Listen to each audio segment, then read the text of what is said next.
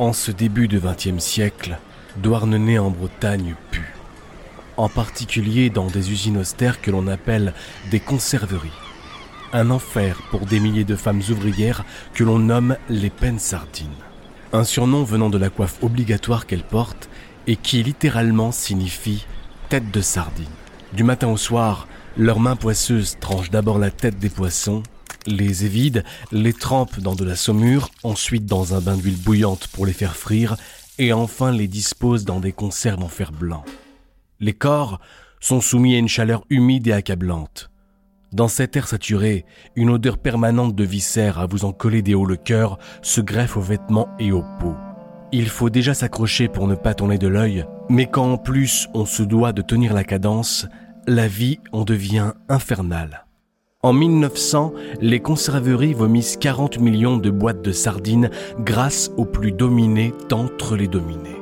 Les plus grandes fortunes nantaises ont trouvé à partir de 1815 une autre activité lucrative suite à l'abolition de la traite des Noirs. De 1830 à 1880, les conserveries fleurissent de Douarnenez à Crozon. Un nouvel Eldorado industriel qui emploie 13 500 ouvrières. Et il en ressort quelques soubresauts d'esclavagisme. Après tout, ça a fait ses preuves. Venant d'un milieu rural, parlant peu le français, leur réputation précédait celle de Bécassine. Employés à 14 ans ou 10 ans illégalement, pour une fin de carrière à 80 ans, les peines sardines ont tout en commun deux choses. Les horaires d'abord, 18 heures par jour, alors que la loi interdit plus de 11 dans le secteur de l'industrie.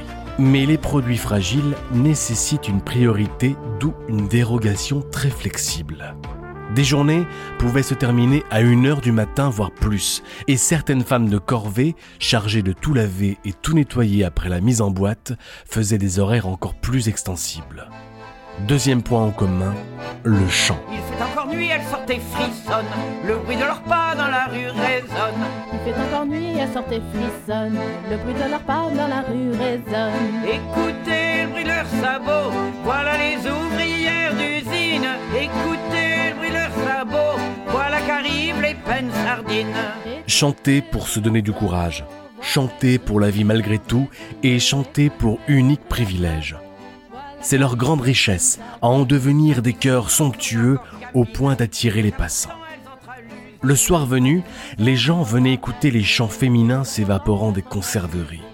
Même les touristes descendaient sur le port pour entendre des voix à l'unisson fendre le silence nocturne. Certaines, à n'en pas douter, étaient de remarquables chanteuses. Encrassé dans les vapeurs d'huile et lessivé de ce travail de forçat, il arrivait de flancher. Les autres ouvrières chantaient alors de plus belle pour insuffler un regain d'énergie à la malheureuse qui en avait besoin. On y exprime l'amour, la force, la détresse. Et on prend un plaisir non coupable pour l'anarchie si le patron se montre. Une chanson en particulier deviendra un hymne défendu. Saluez riches heureux. Saluez riches heureux ces pauvres en haillons. Saluez, ce sont eux qui gagnent vos millions. Mais ça a été défendu après. On n'avait pas le droit de chanter ça dans les usines. Hein. Oh, pas là Taisez-vous On y déroule aussi la grivoiserie juste après les prières obligatoires dans certaines usines on disait les prières et après les prières, c'était les, vilaines chansons qui venaient, quoi, et qui, et qui nous faisaient rire. Là, dans sa culotte, un petit fusil blanc, maman.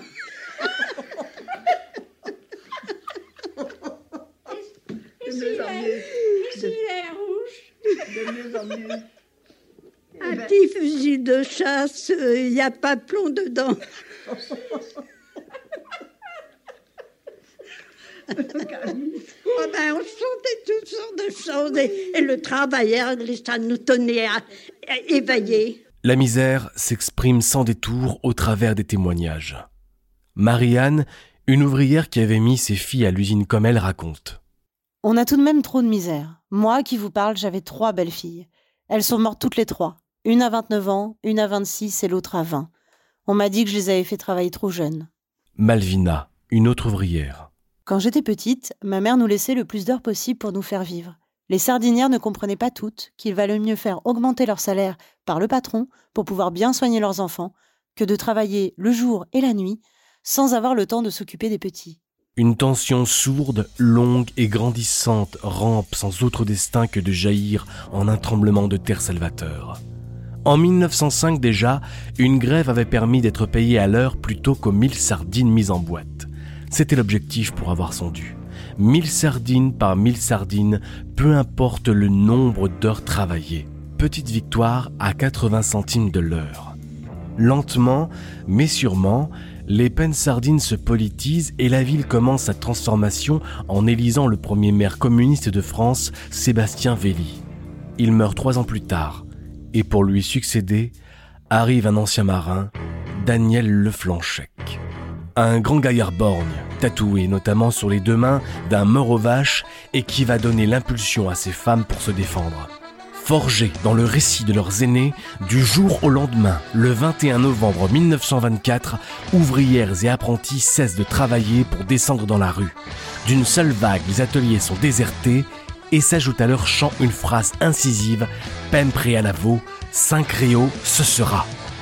Six femmes sont élues pour un comité de grève de 15 membres et le maire en est un soutien de marque en laissant à disposition la mairie en guise de quartier général.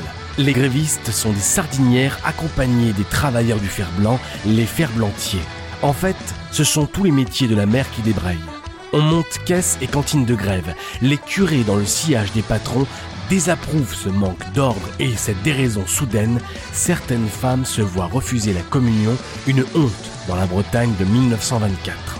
Qu'à cela ne tienne, les semaines passent et les voix des sardines résonnent devant chaque usine pour chanter l'international ou le drapeau rouge et ponctuer distinctement de leur peine à la veau. Les ouvrières les moins bien payées de France demandent une augmentation d'un franc. La guerre des nerfs s'étale sur six semaines durant lesquelles les patrons voient leur autorité bafouée. Entre ouvrières, la solidarité acquise par les conditions misérables s'unit à deux atouts majeurs. D'abord, leur nombre, elles sont des milliers et leur obstination bretonne dont la réputation n'est plus à refaire. Les esclaves des temps modernes en jupon se rebiffent et c'est du jamais vu. De quoi rendre furieux les grands ponts dont l'économie se paralyse de jour en jour. Les sabots battent le pavé durant ces six semaines et quoi qu'il arrive, on laisse échapper inlassablement des chants à s'en user les cordes vocales. Dans la plus grande discrétion, les patrons préparent une offensive. Ils ne le savent pas encore, mais elle va se retourner contre eux. Il existe quelques lieux confidentiels à Paris où l'on peut soudoyer quelques hommes de main. Moyennant finance, une poignée de briseurs de grève prennent le train le 31 décembre 1924. Direction la Bretagne. Douarnenez s'accorde du répit pour cette soirée du Nouvel An. Des espoirs renaissent et cette fois-ci une grève tenue d'une main de fer fragilise sérieusement les hommes de pouvoir. Alors ce soir, on trinque, on parle, on rit, on vit, un cessez-le-feu social bienvenu, mais de courte durée. Les hommes venus de Paris, que l'on appelle dans le jargon des jaunes, débarquent dans le café de l'Aurore où Daniel Leflanchec est attablé, accompagné de son neveu. Manu Militari les voilà dénichés du café. Un certain Léon Régnier tire sur le maire qui s'effondre. Sa gorge est traversée de part en part et son neveu est touché à la tête. Les jaunes déguerpissent et la lutte prend une tournure impensable. Les deux hommes sont plongés dans le coma des jours durant. La mission funèbre cependant échoue. D'une part, on a affaire à des têtes dures qui se sortent du coma. D'autre part, les douarnénistes sont plus remontés que jamais. On vient de tirer sur l'un des leurs et pas n'importe lequel. Les peines sardines ne chantent plus. Elles sont en tête d'une population qui saccage l'hôtel de France où séjournent les hommes de main. C'est l'émeute. On y met le feu. Il se passe quelque chose en Bretagne et la presse s'en fait l'écho. La grève, le sang versé et cette vie misérable touchent les Français et l'opinion publique. Galvanisés par ce soutien national, les ouvrières continuent plus que jamais de scander le Pempré à Navo. Le patronat, sous les feux des critiques et des projecteurs, n'a aucun soutien et est obligé de suivre des négociations avec la préfecture. Le 6 janvier 1925, il cède le salaire des ouvrières passe à 25 sous de l'heure et leurs revendications sont toutes accordées. Les chants deviennent ceux du soulagement, ceux de la joie et d'une victoire. Les peines sardines ont gagné.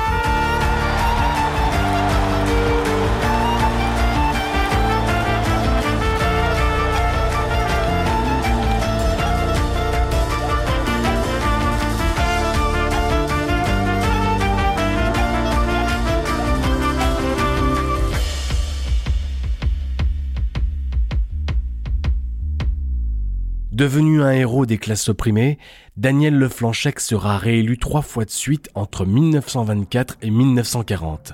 Que ce soit dans les ports du Finistère ou dans toute l'Hexagone, des chansons sont composées à sa gloire. Le borgne tatoué ne s'arrête pas là. Il fait construire de nombreux logements pour les sans-abri, développe le pavage des rues et l'éclairage public, dote la ville d'une nouvelle mairie et d'une salle des fêtes et lance le chantier d'agrandissement du port. Mais le Flanchec reste une grande gueule avec une vie privée paradoxale. Peu de temps après la mort de sa première épouse, il s'éprend pour une comtesse qui ne manque pas de l'influencer. En décembre 1941, il insulte des soldats allemands croisés dans un bar. L'accident aurait pu en rester là, mais la petite comtesse, lassée de son cher et tendre tatoué, cherche à s'en débarrasser en le dénonçant pour détention d'armes. Il est arrêté et condamné à deux ans de prison avant d'être déporté à Buchenwald en tant que militant communiste. Il y meurt le 11 mars 1944 d'une pneumonie.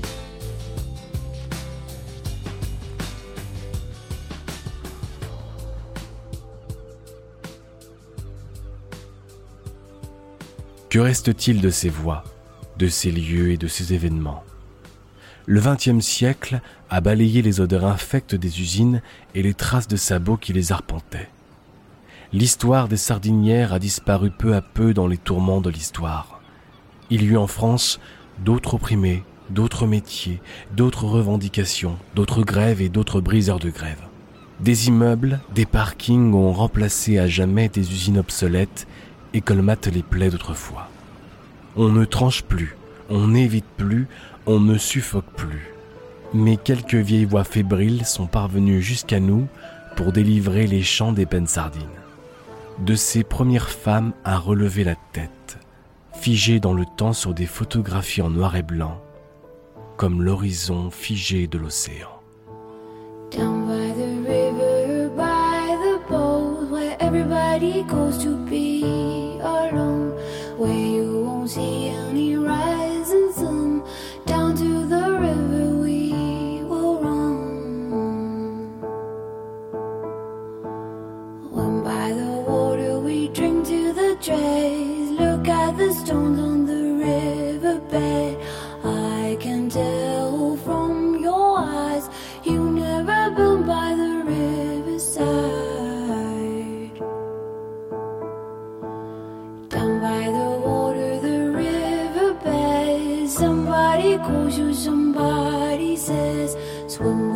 car